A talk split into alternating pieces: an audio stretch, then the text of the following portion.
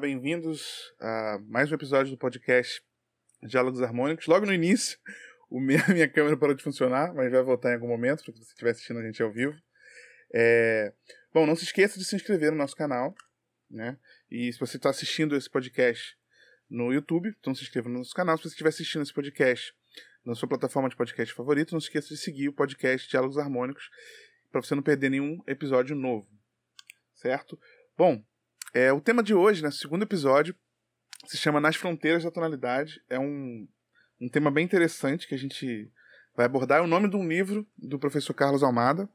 Né, o nome do livro especificamente é Nas Fronteiras da Tonalidade, Tradição e Inovação da Primeira Sinfonia de Câmara, Opus 9 de Arnold Schoenberg, em que ele vai discutir é, o conceito de harmonia na música de Schoenberg, só que de um ponto de vista. É uma harmonia que é, é é, antes do, do, do, período do decafonismo do Schoenberg, então vai ser uma harmonia é, é, não atonal, mas é, uma, é um tonalismo bem expandido que você não sabe exatamente ali é, se ele já começou a ficar atonal, se ele vai começar a ficar atonal, então é, é bem interessante o livro. E a gente pegou esse tema para a gente discutir isso na, no âmbito da música popular também, porque existem muitas questões relacionadas ao tonalismo na música popular. Então a gente precisa ter essa, essa ideia e vamos discutir. Ó, minha câmera voltou a funcionar, que bom, tava com medo.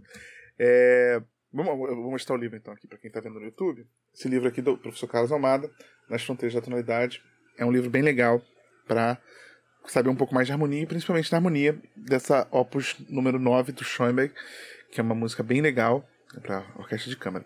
Bom, hoje estou aqui novamente com os meus colegas e amigos Alexandre Ferreira, que é compositor e guitarrista, Kim Carvalho, produtor musical e guitarrista, e Rafael Caldas, maestro e educador musical.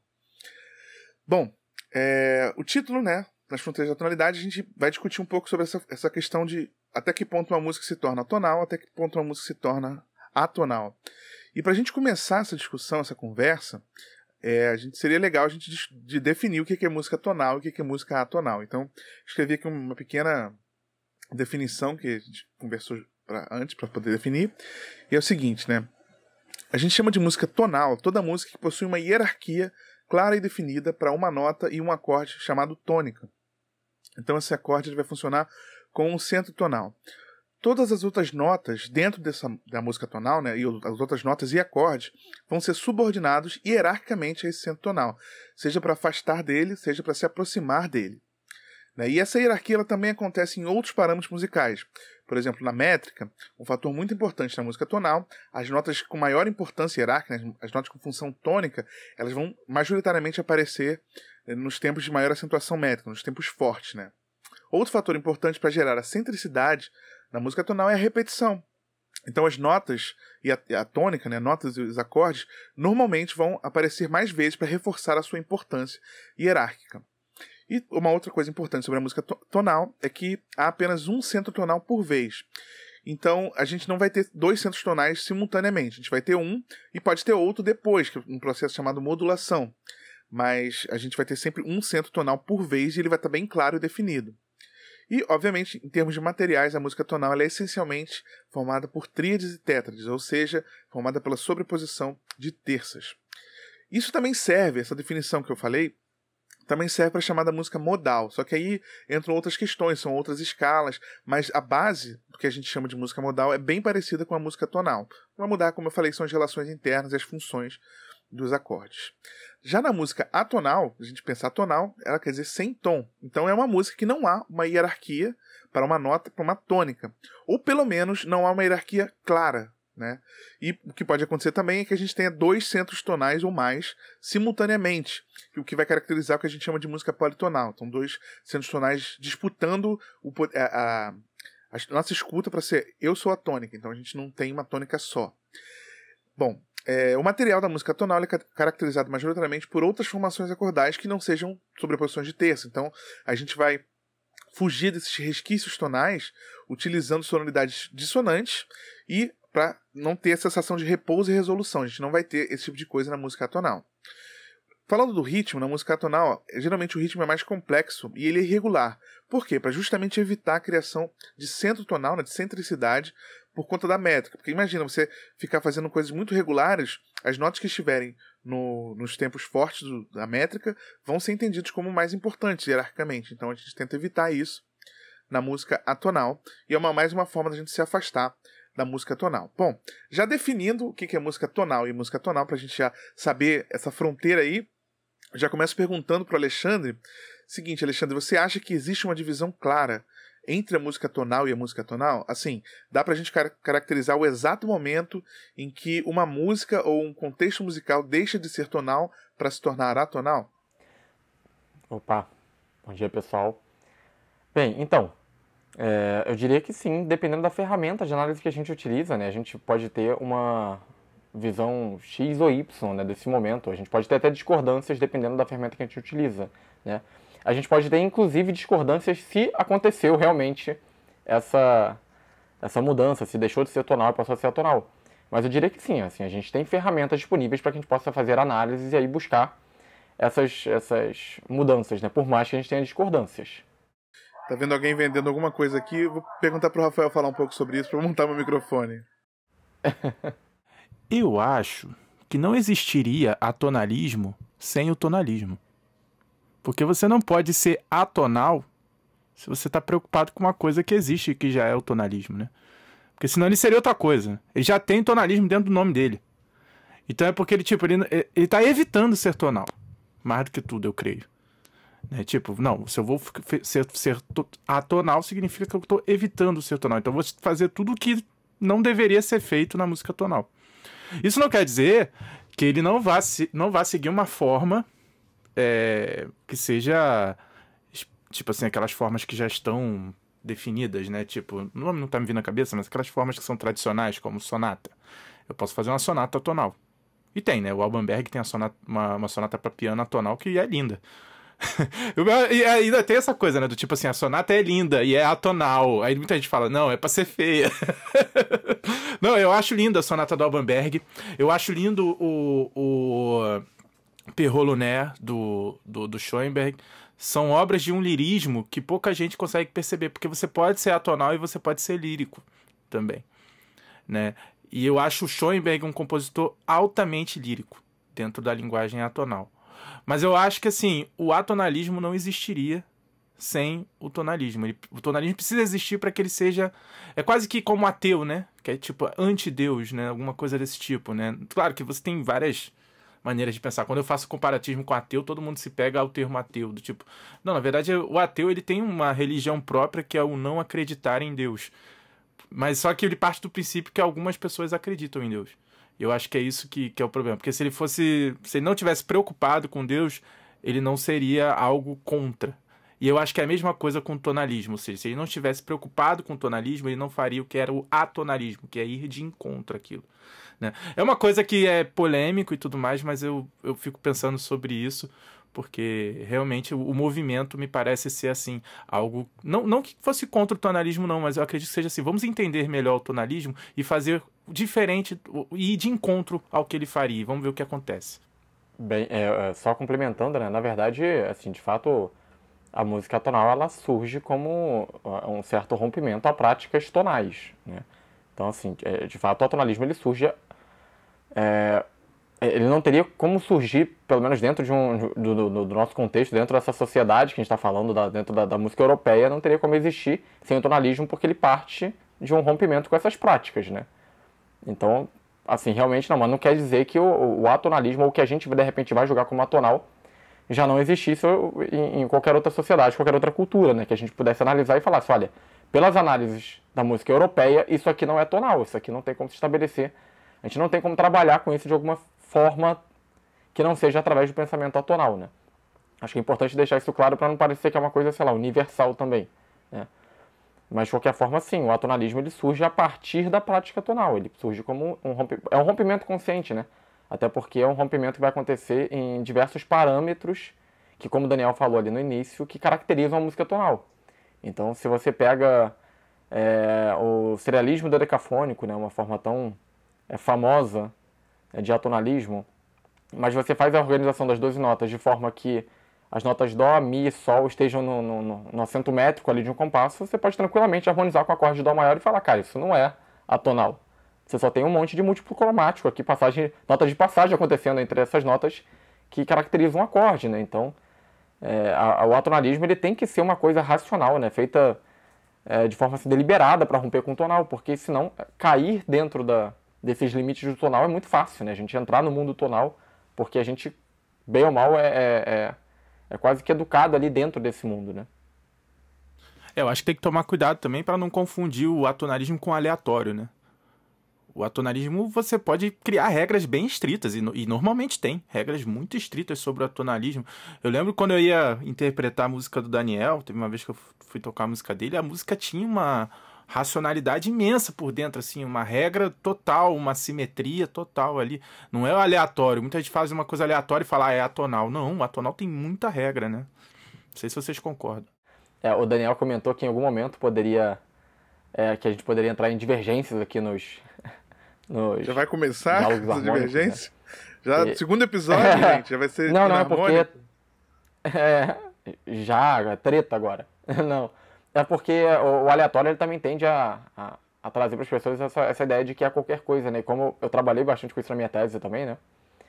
É, a gente sabe que não é por aí, assim, o, o John Cage ele tem um controle imenso da obra dele, imenso, imenso. Entendeu? Então, assim, o aleatório não é bem. Inclusive, o, o Zenact vai é, chegar e, e, questionar um pouco a utilização desse termo, né? Mas enfim, não é papo para hoje. Mas assim, o aleatório também não é qualquer coisa. Parece, mas não é. É, o pior que eu falei aleatório sem, sem fazer referência ao movimento do John Cage, né? Que é esse movimento que, que é realmente todo o controle sobre uma coisa ali e tal. Eu falei aleatório sobre a palavra mesmo, do tipo, é qualquer coisa, né? Eu quis dizer mais qualquer coisa, né? Mas tem esse movimento aí que o Alexandre levantou e que é importantíssimo também dentro da música e um outro rompimento também legal. É, obrigado, Alexandre. Isso que o Rafael levantou, né? Eu achei, eu achei muito engraçado, porque é, é um dos temas que a gente vai tratar hoje, uma das perguntas que eu preparei aqui. E aí a maneira como o Rafael falou foi engraçado, porque mostra um pouco a forma que muitas pessoas pensam, né? Rafael, pô, tem uma sonata do, do Albanberg que é até bonita, tipo assim, como se a música atonal fosse necessariamente feia ou fosse necessariamente horrível, é, dissonante. Assim, ela tem coisas dissonantes, mas o Albanberg é uma, uma exceção, né? Ele vai puxar uma coisa mais diferente. Só que falando sobre isso, eu queria perguntar pro Kim. É, é o seguinte, Kim. A gente. É, a música que a gente ouve desde de, de pequeno, né, nas, nos rádios, nas novelas, nos filmes comerciais, na rua, que os nossos amigos estão tocando violão, estão tocando instrumentos, essas músicas são majoritariamente tonal, modal, certo? A gente cresce ouvindo num ambiente de música tonal, modal. Então o nosso ouvido ele vai acabar sendo moldado por essa estética, digamos, consonante né, com esses acordes triáticos, sem coisas cromáticas. E o que acontece? Qual é a consequência disso? A maior parte das pessoas, quando vai chega na vida adulta, ela vai escolher ouvir músicas que são consonantes. Inclusive, a, maioria, assim, a, a, o que a gente poderia chamar de a música das massas, são músicas com poucos acordes, uma harmonia bem simples, uma melodia bem clara. Então são músicas que, não, do ponto de vista harmônico, é bem simples e bem tonal. E aí, quando elas vão ouvir uma música tipo Tom Jobim, que é uma coisa que é tonal pra caramba, mas já tem umas tensões ali, já tem uns dominantes secundários, um acorde de empréstimo, elas já acham aquilo ali um pouco mais complexo de se ouvir. Isso porque nem é uma música atonal, né? É uma música tonal, só que um tonal um pouco mais complexo do que o que ela está acostumada a ouvir. E a minha pergunta para você é o seguinte: é, você acha que esse tipo de educação, digamos assim, que, que a gente tem desde cedo, ouvindo músicas tonais, é, é, o principal impacto, o principal fator para que as pessoas achem, como o Rafael falou, que a música atonal é feia ou, ou, ou ruim? Com certeza, porque primeiro de tudo a gente tem a tendência a refutar o que a gente não conhece. Então assim, a primeira, a primeira, é, primeira reação que a gente tem quando a gente encontra alguma coisa que a gente não conhece é achar estranho. E coisas que a gente não está acostumado causam desconforto. Então, assim, é, é, a reação que vai ser gerada vai ser exatamente essa. Tipo, se isso. Eu, eu, não quero parar, as pessoas não gostam de parar e sentar. Peraí, não, isso aqui é, é, não, não, não conheço, aí, me é estranho. Peraí, deixa eu sentar e deixa eu analisar isso aqui, deixa eu perceber por que isso é estranho. Deixa eu ouvir mais uma vez. Poucas pessoas, principalmente com música, porque é, levantando uma polêmica aqui, é, excetuando os músicos, as pessoas na verdade não se importam com música. O importante para elas é o que a música traz para elas. Então, assim, é, é o, o, o, principal para elas é a conexão afetiva. Então, assim, é, muitas vezes é aquela história. Não é porque eu adoro Garota de Ipanema. É porque Garota de Ipanema estava tocando é, quando eu conheci minha esposa, por exemplo. Então, o pessoal não tem essa esse cuidado, esse esmero, vamos botar assim, com a música. Então, quando você vem uma coisa que já é um pouco mais diferente, já fica assim, com o pé atrás. Quando chega uma música que é bem diferente, assim, ela tem o, o objetivo dela, como o Rafael estava falando, né? Tipo, ela é atonal. Ela quer, tipo assim, é, negar o tonalismo. Então, assim, é uma coisa que é uma ruptura completa o pessoal já vai pensar assim, tipo, não vou dar um passo atrás, eu vou pular daqui porque eu não quero ver. Eu tenho, tenho um exemplo, só para exemplificar isso. Na graduação, a gente teve um, um, um exercício, né, que era assistir alguns concertos. Aí, dentre esses, tinha um concerto que eu não lembro agora de quem era, mas foi no Parque Lage que era para assistir que tinha que era na verdade uma transcrição tocada ao vivo de uma música é, que é, foi agora esqueci a palavra foi, que era gravada originalmente acusmática né que é o, os compositores Ele, é, escreviam é eletroacústica mas eu acho que tem um, um acusmática que é o pessoal fazia já para gravação para não não existir intérprete e a pessoa focar apenas na música, apenas na informação. Tanto que a, essa, essa peça, é, minha memória não é boa, desculpa, então assim eu não vou lembrar qual era a peça. E talvez se eu, se eu descrever o ato final vocês vão saber que peça é, que é que no final existe um, um, uma, um pessoal batendo martelo na bigorna e usando um esmeril. Eles colocam. Tem, tem gravação de pessoa falando francês ao contrário. São, são várias coisas assim que a música ela era acusmática, porque ela era só apenas gravação. O pessoal, acho que era o pessoal até da Unirio, pegou e transcreveu isso e foi executar ao vivo. Eu vi. Eu fui no, no concerto lá no Parque Live. É isso que tem, que tem uma gente... serra elétrica no final? Também? É. Ah, acho que eu tava Esmeril. nesse concerto também. Que eu vi gente levantando com uma cara assim de estou revoltado com isso, não acredito que eu gastei o meu dinheiro com isso e saí embora, indo embora no meio do, do, do concerto. Porque aquilo ali é tão chocante para ele que é, as pessoas têm isso assim, quando uma coisa é muito desconhecida, é, o pessoal tende a se ofender por aquilo ali, retirar demais a pessoa do, do, do da zona de conforto. O pessoal tende a isso. Então, assim, acho que o, isso é o fator essencial para música tonal ser popular, popularmente conhecida, entre aspas, de música feia, ou música para não ser ouvida, ou música para não se gostar também, né? O pessoal que. Até mesmo na faculdade, o pessoal coloca esses termos pejorativos, né? Que é esse tipo de música, porque é muito diferente. E normalmente tudo que é vanguarda as pessoas já têm a questão de, de, de ter essa. Novamente, né? Volta para essa questão da zona de conforto. As pessoas não, não gostam, tendem a refutar, mais lá na frente, só é, anos depois, que o pessoal vai parar, ouvir, voltar e ver assim: não, pô, realmente isso daqui tem. É, olha isso daqui como é bonito, olha isso daqui. Como... Que o pessoal já estuda e começa a entender, aí percebe assim: não, realmente isso daqui é, é bonito sim. É, eu, eu que não entendia na época, eu que não tinha capacidade de, de parar, de concentração ou, ou, ou capacidade de leitura crítica, de entender essa peça e perceber as suas sutilezas. Isso, isso que você falou é interessante porque isso aconteceu na, na estreia da Sagração da Primavera, né, do Stravinsky, que é uma peça que, assim, para mim ela é muito tonal, assim, ela tem uns, umas dissonâncias aqui e ali, mas é, é, tonal não, vamos dizer, ela é mais modal. Né? tonalismo expandido, a gente pode usar esses termos, pandiatonismo, a gente pode usar vários termos bonitos, assim, que no fim não quer dizer nada, mas. É, e na estreia dela, as pessoas se levantaram revoltadas, e era uma coisa assim, super. Você ouve hoje que as pessoas não, tem problema, né? É, é, lindo, eu adoro é, Foi meu toque de celular de, pra despertar, pra eu acordar durante vários anos assim, na minha vida. Eu adoro essa música, analisei ela no meu mestrado, trabalhei com, fiz uma música em homenagem a ela, né, utilizando materiais dela, que foi tocada. Então, assim, as pessoas têm essa, esse, esse, estranhamento mesmo, né? A gente estranha o que a gente desconhece.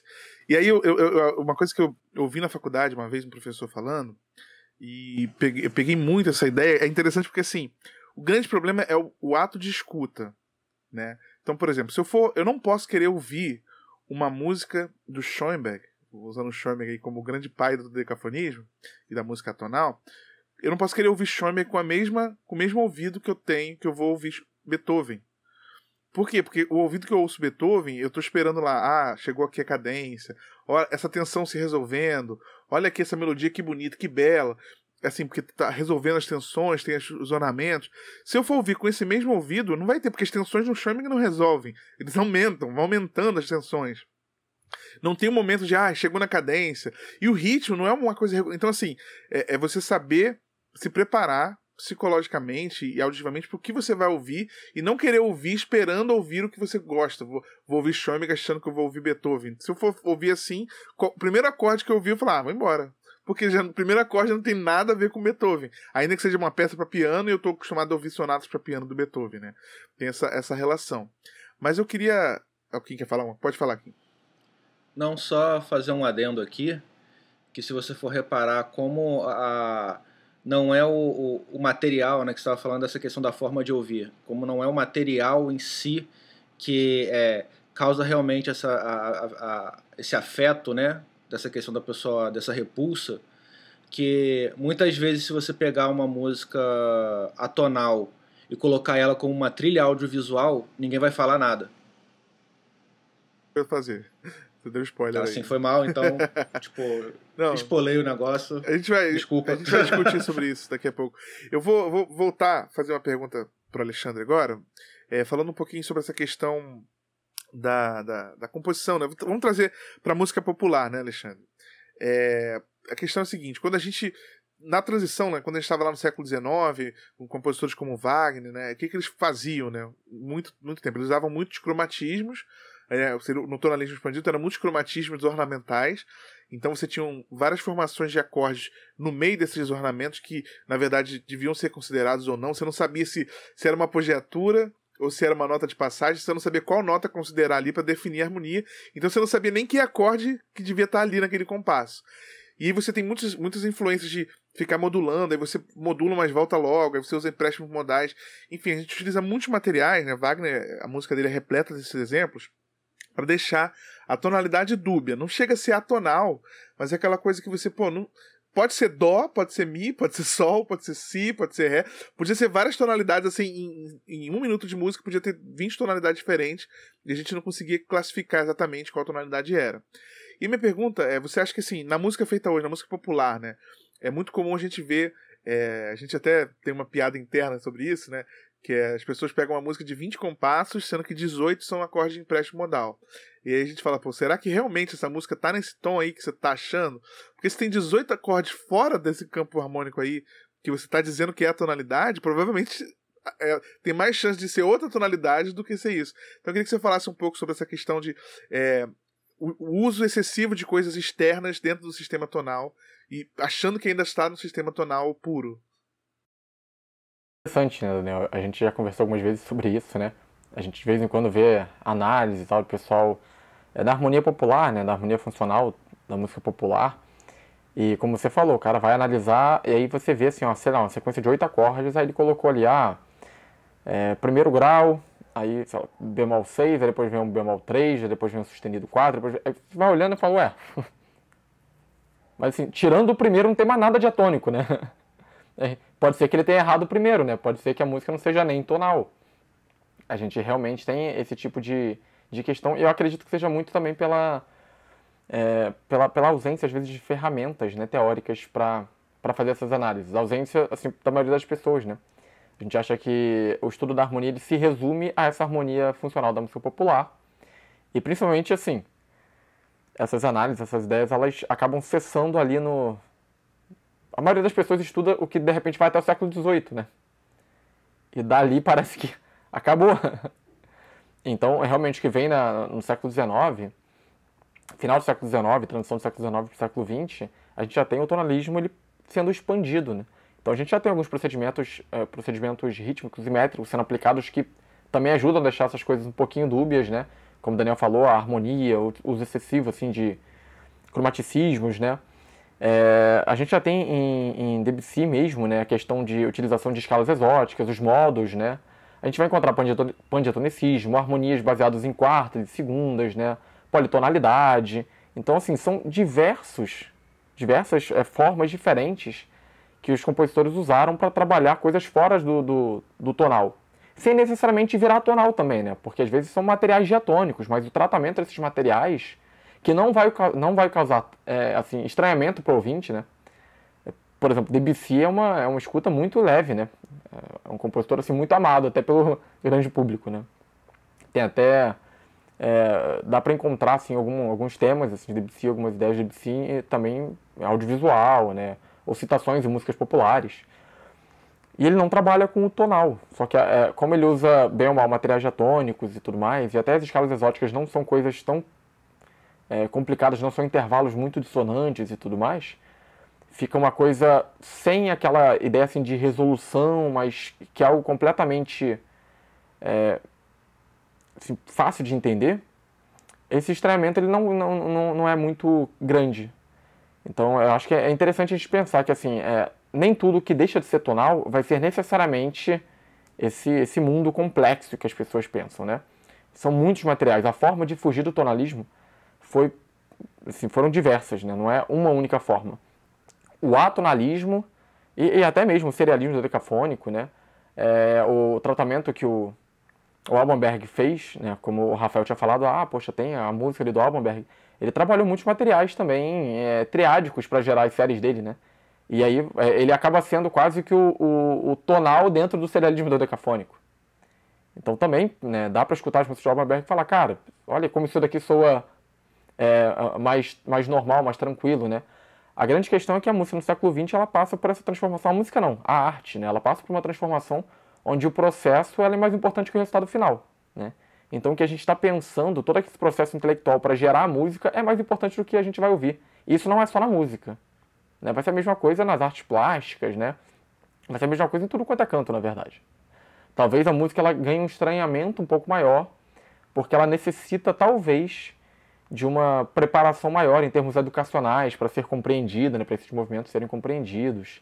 Né? Mas é, é, é bem importante a gente deixar claro que isso é, esse tipo de, de, esses procedimentos, eles são encontrados na música popular. Né? Você tem o serialismo e a tonalismo livre, por exemplo, no Arrigo Barnabé.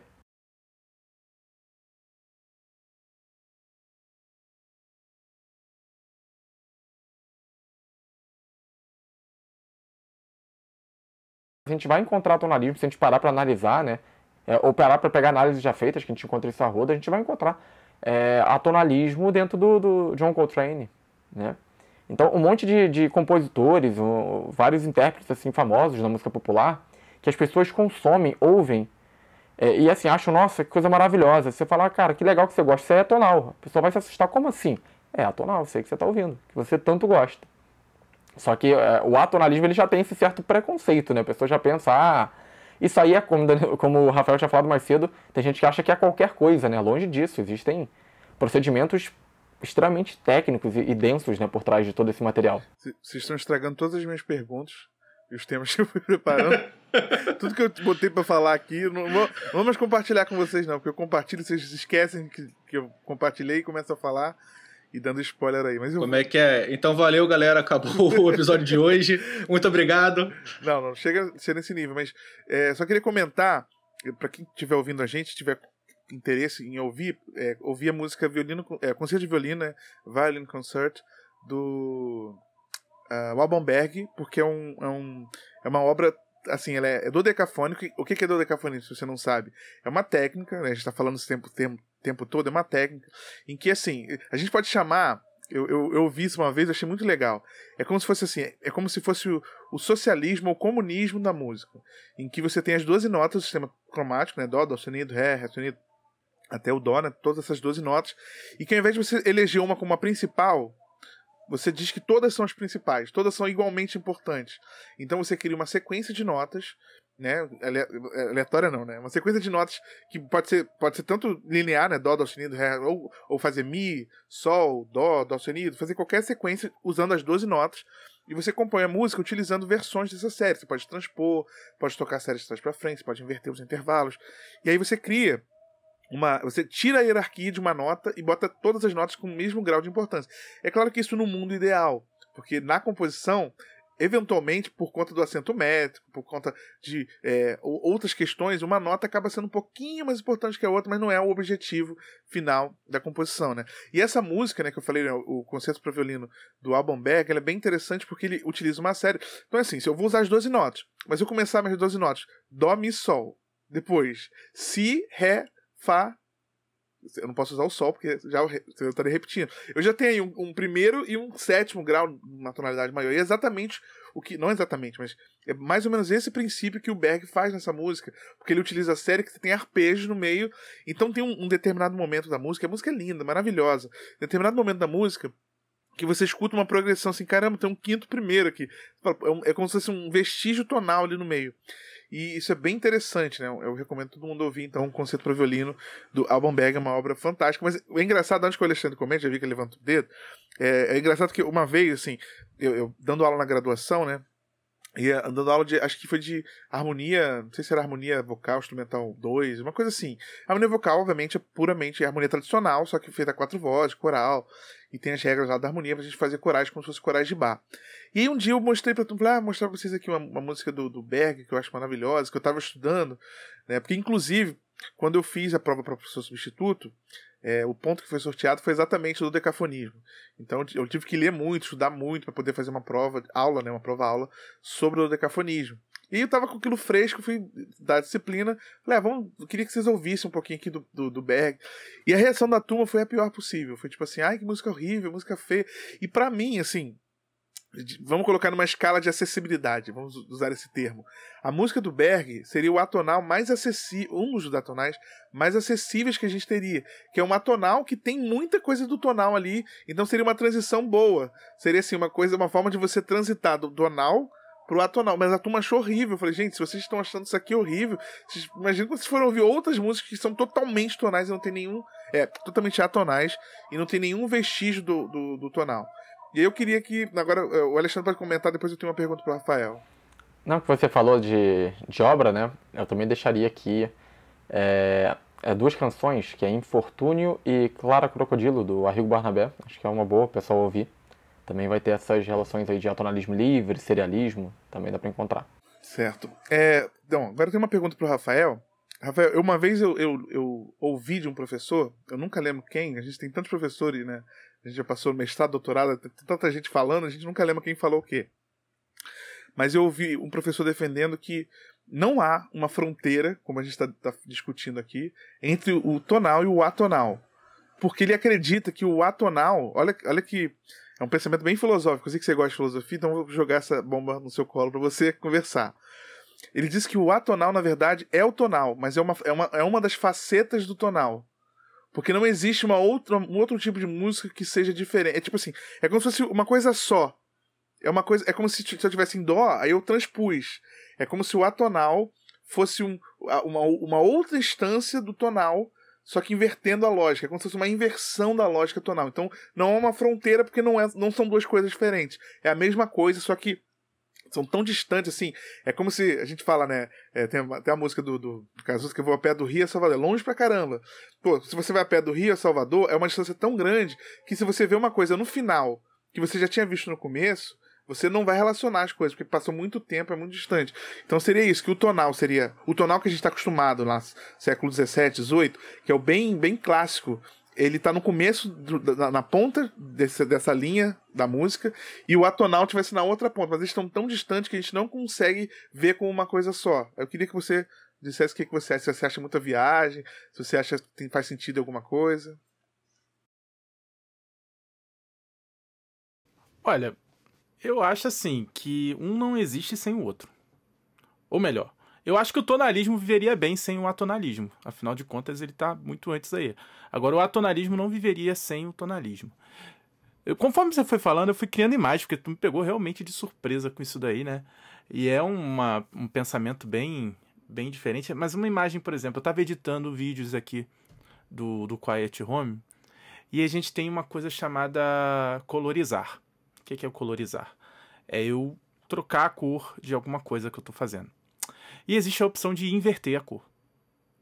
E a inversão da cor, ela é na verdade feita em função daquela cor que está ali. Mas o efeito que ela tem é um efeito totalmente distorcido de tudo que a gente veria. Porque está invertendo tudo. Talvez esse professor quisesse fazer algum paralelo com esse tipo de visão. Porque, por exemplo, eu posso fazer um tratamento intervalar, né, e isso acontece muito nos compositores atonais. Vocês que trabalham muito mais com esse material do que eu, que são compositores, né, me corrijam, mas, por exemplo, a visão. Uma das, uma das técnicas mais básicas assim do, do atonalismo é você tratar a consonância como você trataria a dissonância e tratar a dissonância como você trataria a consonância das formas de você conduzir, por exemplo, melodias ou contrapontos. Ou seja, ao invés de eu resolver é, dissonâncias, eu preparar dissonâncias e resolver, eu vou só preparar consonâncias e, e vou ficar sendo dissonante o tempo inteiro. Isso pode ser uma, uma maneira de você inverter a lógica. Entendeu? Tipo, não, o, o tonalismo ele tem um, uma ideia de consonância que eu vou fazer totalmente inversa. É, e, e, tem aquela coisa do, do, retrógrado, do espelhado e tudo isso, entende? Que você pega uma melodia ou uma série e você faz a, a série retrógrada. Ou você pega a, essa série e faz ela espelhada. Ou seja, tudo, tudo com essa brincadeira de inversão. Que, que você. Que para mim, a única, uma referência boa é, é, a inversão de cores, por exemplo. Que é uma coisa simples de você fazer, né? Qualquer Photoshop faz isso. Você pega uma imagem, manda inverter a cor. Então fica brincando ali com efeitos de cores ali. E você vai ver que vai ter muito essa distorção, né? É, eu queria, eu não sei se eu, eu, não queria interromper isso, mas é porque o Daniel falou sobre uma coisa, eu não queria esquecer um caso engraçado também numa aula de harmonia que eu estava dando para graduação e eu mostrei um exemplo, provavelmente do Berg, alguma coisa assim. E o aluno falou assim: "Professor, minha vontade é desligar e sair". ele era uma aula online já, ele.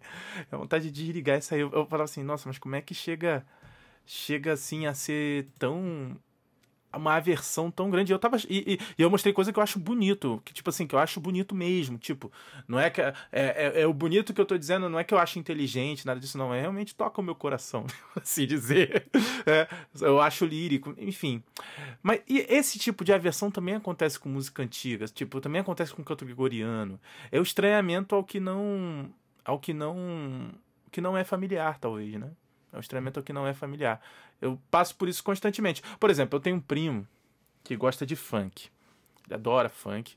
A gente pode dizer que existem alguns funks atonais ou monotonais, tipo assim dizer. É, é, e nada contra, o funk é muito legal, tá? Esteticamente falando, tem bastante coisa legal, mas eu tô dizendo assim, sobre a não preocupação em ser tonal, é isso que eu quero dizer.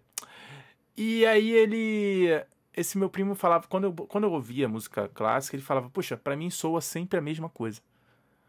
E eu falo, pô, mas o funk, se eu emendar um no outro, dependendo, especialmente do que ele estava ouvindo, daria para emendar um no outro que ia dar a mesma coisa também. Mas para ele, a, o, que, o que fazia sentido, na verdade, era a parte da frase, ou seja, era a ideia da, verbal que estava acontecendo ali.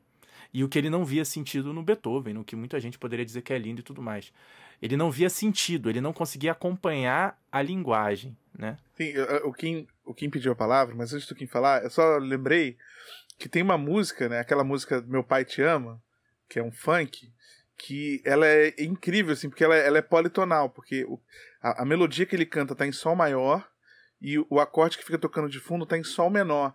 Então você tem um choque da terça maior que ele está cantando com a voz, com a terça menor do acorde, e, e, o cara que fez isso, ele não percebeu e não achou o estranhamento. E algumas pessoas que, que, assim, que têm um ouvido um pouquinho, que já estudaram música, estudaram harmonia, já estranham. E, e o cara que criou não estranhou assim. Mostra que muitas vezes a gente tem é, uma visão limitada das coisas, da, da consonância e dissonância, por conta do contexto que a gente está inserido. Quando a gente sai um pouquinho do contexto, a gente vai para outro caminho, que é a minha próxima pergunta, mas o Kim pode comentar isso aí, Kim, antes. Não, é. Primeiro que é essa questão, né? Volto à questão do, do novo, do diferente, sempre é, chocar algumas pessoas. E aproveitando esse seu gancho, né? Do é, meu P te ama, porque há controvérsia se é meu pai te ama ou não, né? Porque falando. Da rádio é meu so, pai te ama. Socia, falando socialmente, o funk tem que ter algumas é, reorganizações é, líricas para tocar na rádio, vamos botar assim, né? Mas o, eu acho super interessante porque é, eu li uma reportagem sobre esse rapaz e é exatamente isso, né? Assim, para ele, ele falou que ele testou várias ideias. Primeiro, assim, eu acho esse caso sensacional, porque assim, o rapaz ele nunca estudou música. Ele fez, ele, fa, ele fazia música nessa época no computador pelo mouse, no, no MIDI, no mouse ele não tinha controlador MIDI, não tinha nada. Ele fazia por ali. E para ele é, essa, essa frase para mim foi excelente assim, porque corrobora exatamente essa visão de que assim, é, a, a música tonal, a música diferente, ela não é feia, é você que não está acostumado a ouvir ela. Porque eu lembro que isso foi uma polêmica do caramba. Um monte de músicos esculachando o cara, porque. Por isso que funk é uma porcaria, porque não sabe fazer nada direito, que não sei o que, olha só, é, que coisa horrível, desafinada, o cara tá tipo, tocando maior em cima de menor, menor em cima de maior, que não sei o que, parará, aquela coisa toda, reclamando, reclamando, reclamando. Até que chegou um professor de jazz e falou assim: não, galera, olha só. Quando ele faz isso daqui, ele ainda nem, nem, nem foi por essa área assim de, de politonalismo. Ele falou assim: olha só, é, isso daqui que você. que Quando ele faz essa nota aqui em cima desse acorde, ele forma um acorde menor com sétima maior.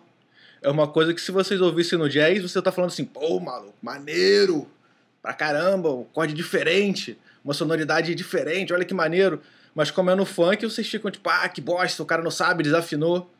Então, assim, ele, sem estudo nenhum, ter chegado nessa sonoridade e falado assim, pô, não, é tranquila para mim, é, é, a sonoridade que eu gostei, foi a que eu mais gostei, eu achei sensacional, assim. Isso prova que, assim, é, não é que a, a música atonal, a, a, música moderna é feia, tem que ser feia porque é esquisita, é porque você não está acostumado e você não tem a cabeça aberta, que é, é esse é o principal, né? Que é, esse é o mal que tanto as músicas diferentes, quando a, é, a música ela passa a ser muito antiga, ela já não está mais na, no, no, no, cotidiano das pessoas, ela passa a ser muito diferente também, né? Mas assim, principalmente é quando a música é nova, que é aquela história, né? Hoje em dia o pessoal fala do funk, o pessoal já falou do rock, o pessoal já falou do samba, o pessoal se, sempre o novo é aquela coisa assim, tipo, não, isso daí é, é aquela história, né? É, o, hoje em dia, mesmo o, o, os roqueiros, tipo, ah, não, porque funk só fala besteira, que não sei o que lá. Na época que o rock and roll foi criado, a sociedade conservadora pirava com os adolescentes pulando e dançando junto, coladinho, por causa do rock and roll. Achava que aquilo ali era uma promiscuidade. Há, 150 anos atrás, no século XIX, é, quando, quando teve a questão do machixe, né, que era um absurdo aquela dança que era homem roçando na mulher, aquilo ali já não podia ser considerado música porque era uma coisa inoportuna, uma coisa inapropriada. Então, assim, é, tirando, junto com a questão de como você ouve, é a questão também assim, o quão aberto você está a novas experiências. E a sociedade em geral, a gente pode falar que ela é bem pouco aberta. Então, assim, é, é o, o, que o Rafael falou, né? Vai botar uma música tonal, a pessoa vai falar assim, beleza, vou beber água, tchau. Mesmo na faculdade, que teoricamente quem está na faculdade teria que ter assim já pelo menos um nível a mais de cabeça aberta para é, entender os fenômenos né, do que está estudando. Legal, legal. É isso. Seria isso uma intolerância musical? Com certeza. É, cunhando um novo termo. Vamos popularizar. Hashtag intolerância musical. Vamos tentar popularizar isso aí. Mas é legal. Agora, é, tem muito a ver com isso. Eu vou, eu vou lançar uma pergunta aqui, né, um comentário. Eu vou deixar quem quiser comentar. Acho que todo mundo pode comentar um pouquinho. Que tem a ver com o que o Alexandre e o Kim já tinham falado antes. Né, deram spoiler. Finalmente chegou a hora do, do spoiler. Do season finale, né? Do, do, do nosso podcast, desse episódio. Que é o seguinte, quando a gente pensa na música popular, o Alexandre falou, ah, não, Rico Banabé tem, tem coisas atonais, mas o, o mais comum da gente ver coisas atonais para o grande público são nas trilhas sonoras, né, na, na, música audiovisual. Então você tem lá um filme, é, um filme que tem uma, um filme de terror, vamos lá, um filme de terror, a cena, quando vai chegar o assassino, vai chegar o monstro, vai chegar o zumbi, alguma coisa, é uma corte super dissonante nas cordas, e aí tem uma tensão, é uma coisa irregular, aí tem uns tambores, e aí tem nada a ver com a música tonal, é uma música atonal para criar essa sonoridade de tensão, de um conflito, criar uma expectativa de que algo vai acontecer, geralmente é algo ruim, quando a música é bem tensa, assim, vai chegar o assassino, vai acontecer alguma coisa, aí tem um efeito de, é, que eu acho maravilhoso, que é um efeito na, na, na, música de orquestral, que você pega uma ba a baqueta, ao invés de você percutir no prato, você arrasta a baqueta no prato, aí você faz um zing, e isso cria um efeito de expectativa, né? Você usar muita percussão, né? O, o, o Hans Zimmer, ele, ele, utiliza muita percussão, o, o Danny Elfman, por mais que a música dele seja um, um modalismo, um tonalismo expandido, um ponto de atonismo, sejam conceitos novos, né? É, ele usa muita percussão, para fazer as trilhas e tal. Ainda tem compositores como John Williams, que vai fazer uma coisa super consonante, super bonitinho, super lírico, como usando o termo que o Rafael utilizou. Mas quando a gente vai tratar um filme de terror, um filme, um jogo, uma coisa de aventura, a gente tem muitas coisas atonais e as pessoas não reconhecem como sendo atonal. Então a, a pergunta para a gente é, encerrar esse episódio, eu queria que cada um falasse um pouquinho a sua opinião, que é o seguinte: vocês acham que para o grande público a música tonal ela só pode ser inserida, ela precisa ser inserida para ser aceita dentro de um contexto audiovisual para que ela tenha uma maior aceitação. Então, assim, as pessoas precisam associar aquele acorde dissonante a um monstro, a um ET, à morte. É... Eu lembro que, assim, só, só para dar minha contribuição, eu lembro que uma vez eu fui numa Bienal é, de música contemporânea que acontece no Rio de Janeiro, né?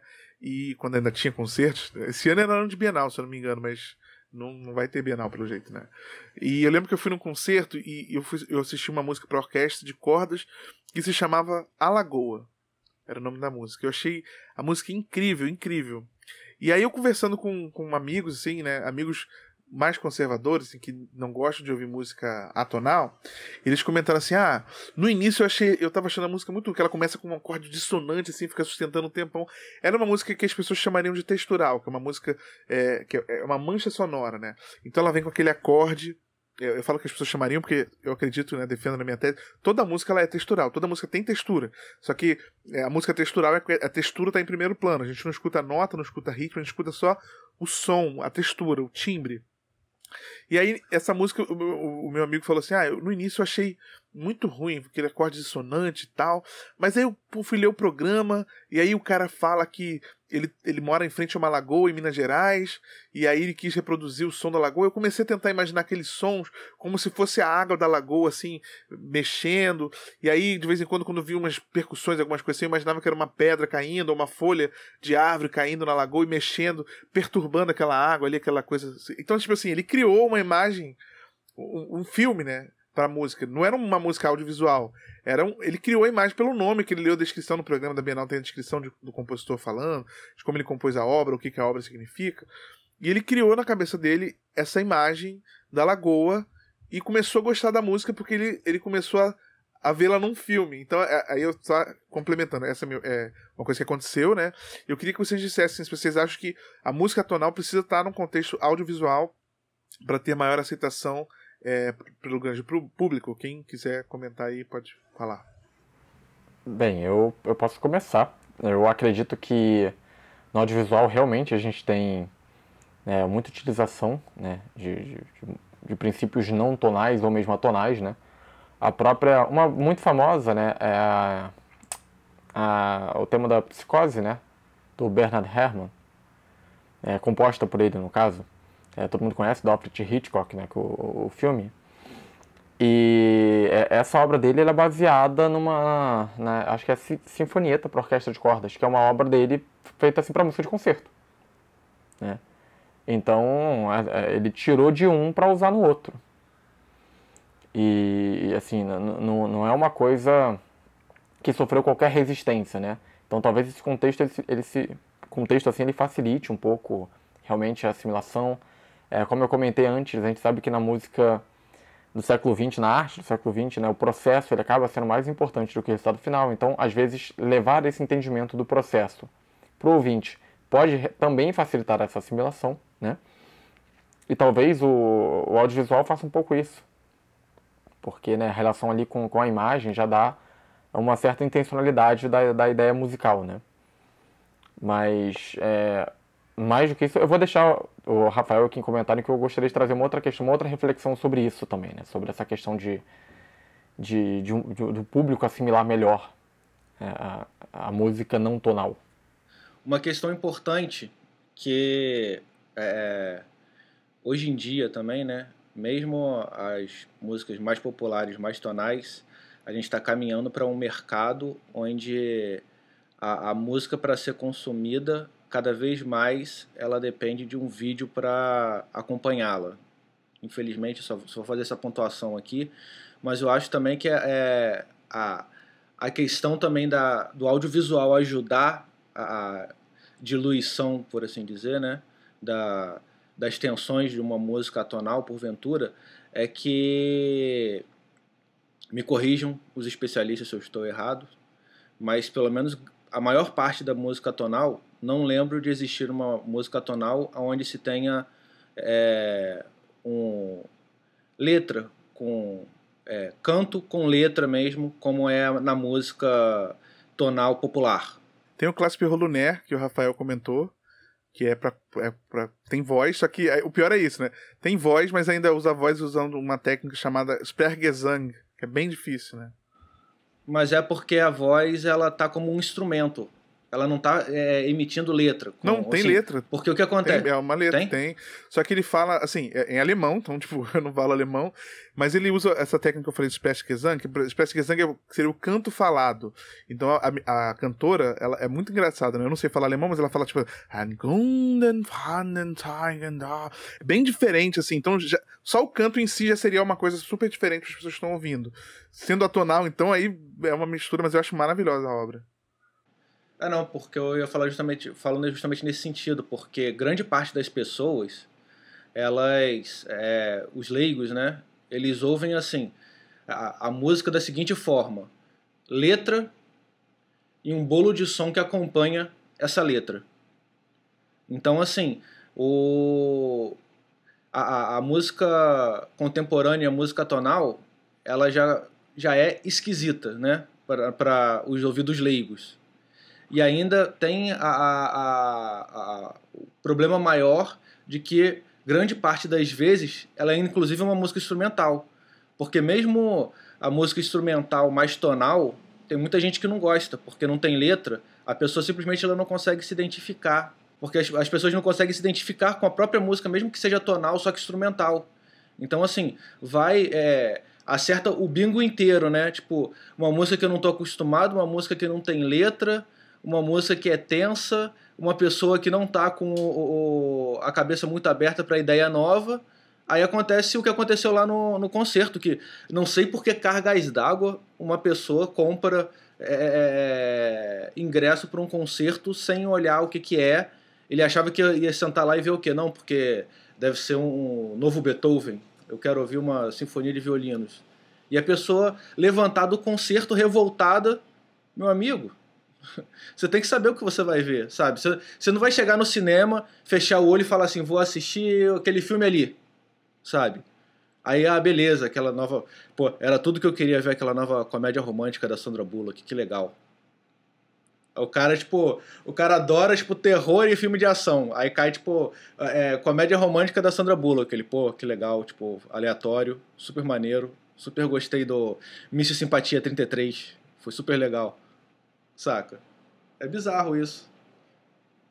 É, isso que o Kim tá falando é interessante, né? Porque eu acho que o problema não é que não tenha repertório de música cantada. Por exemplo, o Weber tem um, alguns álbuns de leads, né? Que são canções atonais. E, cara, uma das coisas mais difíceis que eu fiz na minha vida foi, na graduação, reger Weber. É uma loucura sabe? Eu fazer isso com coral, porque o Weber ele é tão controlador, talvez, que ele coloca o andamento metronômico na partitura. Então, e tem andamento metronômico, sei lá, cada três, quatro compassos ele muda o andamento. ah, eu ia para um lado, o pianista ia para o outro, cada um ia para um lugar diferente, enfim. E, e, e, o texto, o texto quando do Weber, pelo, pelo menos, sabe, são textos complexos, são textos em alemão e do expressionismo, que é o movimento literário, que é uma coisa assim terrível de, inter... de tipo é, é, um... imagina gente um alemão altamente expressionista assim com ideias muito assim complexas da gente entender em alemão é, o Weber é muito difícil de interpretar quando você não é alemão tá mesmo quem fala alemão tem dificuldade Estou dizendo assim, quem fala alemão é brasileiro e fala alemão, tá? Não, não é. Tem dificuldade, porque você tem, tem muita coisa da, do próprio, da própria cultura alemã que você precisa ter. E a gente, ah, se vocês repararem, a maioria das, das, nossas referências são, são de, ale, de, de alemães, né? Porque surge ali essa, essa, essa ideia com o Schoemer, com a escola de Viena. Mas a gente tem também o, o Liget, que faz muita coisa e também para coro tem bastante coisa e é complexo também de fazer, né? Eu acho que o problema também é o exemplo. É, são exemplos difíceis de você escolher qual vai ser o exemplo melhor. Eu vou botar um texto dificílimo de se entender ou eu vou botar uma só som, porque pelo menos eu não preciso me preocupar com o texto. Porque o texto ele pode ser um, ele pode ser uma, uma espécie de recurso para você fazer com que, com que as pessoas entendam o que elas estão ouvindo, mas ele também pode atrapalhar né? Dependendo do que for, pode ser uma coisa muito complexa, né? E, por exemplo, eu já fiz Pulank. E é, Pulank, às vezes, tem umas coisas que são difíceis de entender, por mais que ele seja neoclássico. Né? O que é um neoclássico? O neoclássico, é ele está ali naquele, naquele século XX, mas ele usa elementos ainda do, da música do século XVIII e XIX. É quase que uma contra-reforma do tonalismo, por assim dizer, né? uh, um outro também, o Hindemith. Hindemith vai, usa alguns textos assim dificílimos de se tipo em francês, por exemplo, tem uma música chamada Ancinia. É lindo de se ouvir, bem curtinho, é efeito tipo Debussy, como o Alexandre falou, bem palatável musicalmente falando. Mas o texto em francês é um texto complexo de se entender que fala sobre a reflexão do cisne na água e como como e aí faz umas reflexões sobre a vida bem complexas, assim, de se entender.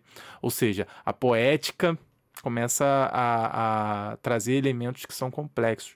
Então eu acredito que seja muito difícil encontrar músicas que sejam, que tenham, especialmente do, do movimento atonal, da, dessa escola de Viena, onde está o Schoenberg, o Webern, o Berg, é, é, a gente encontrar exemplos com texto que, que funcionem como suporte né?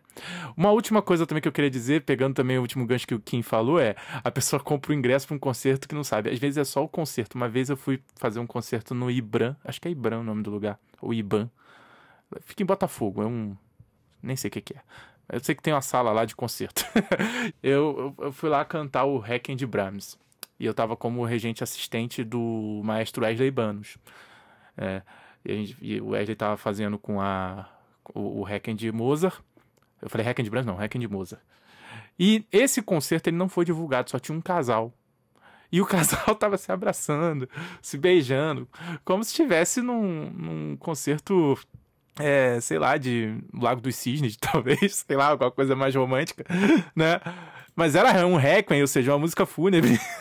e era engraçado, porque eles eram os, os, os, únicos espectadores ali. Aquilo já foi uma situação inusitada. Tipo assim, um monte de gente no palco para fazer um requiem de Mozart né? E aquele casal ali se amando ali na frente como se fosse uma música altamente romântica e tal. Foi uma situação bem esquisita. Tinha um intervalo, o intervalo a gente não tinha que rir baixo, porque é um espaço pequeno, camarim é pequeno, dá pra ouvir e tal. Enfim, uma situação bem, bem complicada. Deixa eu só comentar, né, antes de passar a bola para Alexandre. É interessante, tanto o Kim quanto o Rafael trouxeram essa questão do texto e na história da música, né, no século XX, antes, porque assim, como é que, como é que se faz uma música tonal? Se você sabe um pouquinho de harmonia, você faz uma música tonal fácil. Ou com um pouco de dificuldade, dependendo do seu conhecimento de harmonia. Você pega lá é, acordes, escolhe um tom, Dó, Dó maior. Aí você pega lá, bota um acorde Dó, Sol, Dó. Dó, Fá, Sol, Dó. Aí você fica fazendo isso, cria uma melodia em cima, pronto, você fez uma música tonal. Agora, como é que você faz uma música atonal? Não é só fazer como o Rafael falou no início, que o Alexandre deu uma cutucada nele de é, coisas aleatórias. Não é só sentar no piano e bater no piano e fazer qualquer coisa que eu tenho uma música atonal. Não é bem assim. É... Então, assim, um dos recursos que era muito. Só que. Não, o que acontece? Você até consegue fazer coisas assim aleatórias e ficar bonito. Bonito no ponto de vista tonal. Só que você não consegue ter o mesmo grau, o mesmo nível de coerência que a música tonal tem. A música tonal, pô, você tem, vamos lá, acorde maior.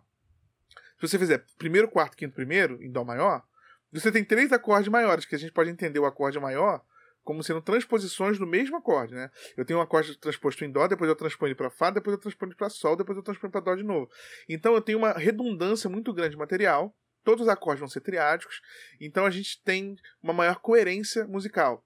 Na música tonal, quando a gente vai começar a fazer música tonal, não tinha esse grau de coerência no início. A pessoa, como é que eu vou fazer para dar coerência à minha música sem utilizar essas coisas que a música tonal tem? Então, um dos recursos interessante falar foi exatamente o uso da letra.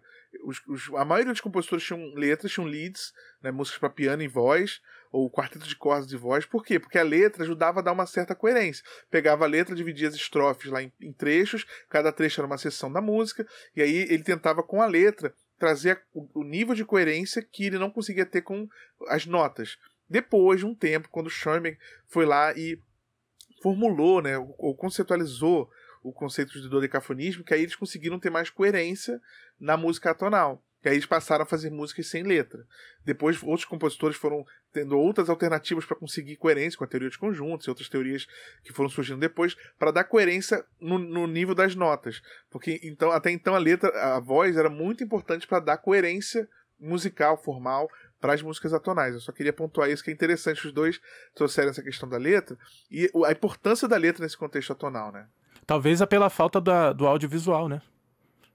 O audiovisual ainda era uma coisa muito nova, não era acessível a todo mundo. Ele, não, então peraí, vamos criar uma imagem para as pessoas poderem ver é, tudo que eu quero passar como um suporte ao que o pessoal precisa visualizar a, sobre o que a minha música quer passar, né? A, ali não tem jeito, tem que ser a letra. É porque é uma questão de tradução, né? As pessoas elas têm uma dificuldade, as pessoas leigas, em, em, em traduzir sentimentos passados pela música, por assim dizer. Então elas precisam de uma ajuda de, de um tradutor, que é um audiovisual, é aquela história. É, você bota um acorde tenso, pra gente, a gente entende tensão, a gente entende o sentimento de tensão. Mesmo que seja uma coisa subjetiva, que a, a tensão po possa me criar uma imagem mental, uma imagem diferente para o Rafael, uma imagem diferente para o Alexandre, para o Daniel, a gente entende isso. O, a, o leigo em geral, ele só vai achar assim, tipo, nossa, que música ruim. E já vai fugir. Mas aí quando tem uma tradução ali, mostra, olha só, tá vendo isso daqui? Isso daqui é o monstro que vai matar todo mundo, isso aqui é o monstro que vai devorar você. Ou então isso daqui é o assassino, que não sei o que lá, por isso que é assim, porque assassino é feio, porque assassino é, é, é podre, que não sei o que. Aí a pessoa já acaba entendendo e, e, e ok, aceita. Porque ela não tem essa. A, a gente não tem essa tradução musical, né? A gente, é, no geral, somos um país musical, mas não um país musicalizado. Acho que exatamente é, essa última frase aí do Kim sintetiza o que eu gostaria de falar. É porque é, atuando assim na educação musical, né? Atuando com, com crianças e trazendo esse tipo de escuta para elas, esse preconceito que a gente encontra, ele assim, quase não existe com as crianças. É muito interessante entendeu? A música ser, ah, não, porque essa música ela é feia, ela é tensa, há uma receptividade enorme para trabalhar é, essas escutas mais complexas, né? Então, acredito que a gente vai desenvolvendo esses preconceitos aí é, com o tempo também, né? A gente vai se acostumando com, com, com a música que nos é quase imposta, né? E a gente tende a, a, a gerar estranhamento a coisas que fogem disso, né? E é interessante, porque às vezes na música de concerto a gente vai é, trabalhar algumas dissonâncias, a pessoa, ah, não, porque isso daqui é feio, mas. Aí ela tá falando isso, e nesse exato momento tem, sei lá, o. Quando ela tá conversando contigo falando que é feio, tem um, um metrô passando com a dissonância enorme nos trilhos que para ela não faz diferença nenhuma, uma coisa que faz parte da vida dela, né? E várias outras dissonâncias em volta, ruído o tempo todo. E, e assim, super ok, a pessoa dorme mega relaxada com esses ruídos ali no dia a dia dela, né? Agora, colocou na música que é absurdo. Né? Então, é, eu, eu, diria que a educação musical, como quem falou, né? a gente é um país musical, mas não musicalizado, eu diria que uma educação musical realmente é, poderia resolver, por assim dizer, essa questão. Né? Poderia diminuir esse sentimento que a gente tem de, de, de, pessoas que, quando sai, quando sai da fronteira do tonalismo, gera esse estranhamento. Né? Muito legal essa fala do Alexandre. Realmente tudo se resolveria, inclusive o episódio passado que a gente conversou sobre harmonização e improvisação. Se você não ouviu, aproveita e acabar aqui, você vai lá e ouve o primeiro episódio desse podcast. É, a gente fala basicamente que, o que resume os dois seria o seguinte: se você estudar, tudo vai ser mais fácil. É, se você estudar harmonia, você vai improvisar melhor. Se você estudar música, você vai ouvir músicas atonais melhor. Então, o estudo ele realmente é muito importante. E com essa fala bonita e motivacional, a gente vai encerrar o episódio de hoje, esse segundo episódio. Queria pedir novamente para você, se você ouviu esse podcast aqui no nosso YouTube, não esqueça de se inscrever no canal. E se você ouve esse podcast no seu tocador de podcast favorito, não se esqueça de seguir o podcast Diálogos Harmônicos para você não perder nenhum episódio. Siga-nos também nas nossas redes sociais, né, no Instagram, musicathome.mus e no YouTube, você está aqui no canal, você está ouvindo, mas os links vão estar na descrição do podcast. É, fazer um convite final. É, todas as terças-feiras, a partir de semana que vem vai ser terça-feira, né? É, às terças-feiras, às três horas da tarde, é, nós, vamos, nós fazemos lives sobre harmonia. Então, se você quer aprender mais sobre harmonia, aí é uma aula mesmo, não é uma discussão. A gente vai mostrar slides, a gente vai ensinar coisas. Então, é um, toda terça-feira, três horas, a gente faz essa, esse episódio no nosso canal do YouTube sobre um novo conceito de lives. O, episódio que a gente fez ontem, né? que a gente estava fazendo às quintas, agora vai ser às terças. Está disponível ainda, nós falamos sobre as funções tonais, apresentando coisas que você provavelmente não viu em nenhum curso ou livro que, que seja acessível. Não são conceitos muito discutidos, né, né no, no, principalmente no ambiente da internet. E também um outro convite, a partir da semana que vem, na quinta-feira, às 4 horas da tarde, o Rafael vai começar uma sequência de lives sobre o universo do coral e do, do maestro. Ele vai abrir a caixinha de ferramentas do maestro dele, né, a caixa de ferramentas, vai mostrar todos, tudo que ele usa para poder ajudar os coralistas dele a afinarem melhor, a cantarem melhor, a gravarem melhor. Então esse conteúdo vai ser bom se você canta em algum coral ou se você simplesmente canta.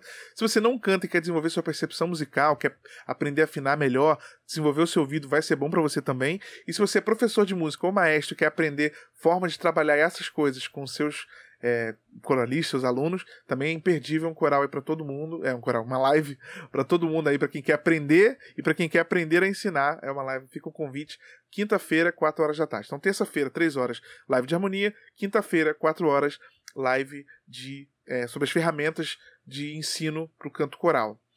Bom, é, acho que é isso, pessoal. Não se esqueça então de seguir nosso, nosso canal e nossa, nosso podcast Diálogos Harmônicos. Nos vemos na próxima sexta-feira, às 11 horas da manhã, aqui no YouTube. Até a próxima, pessoal.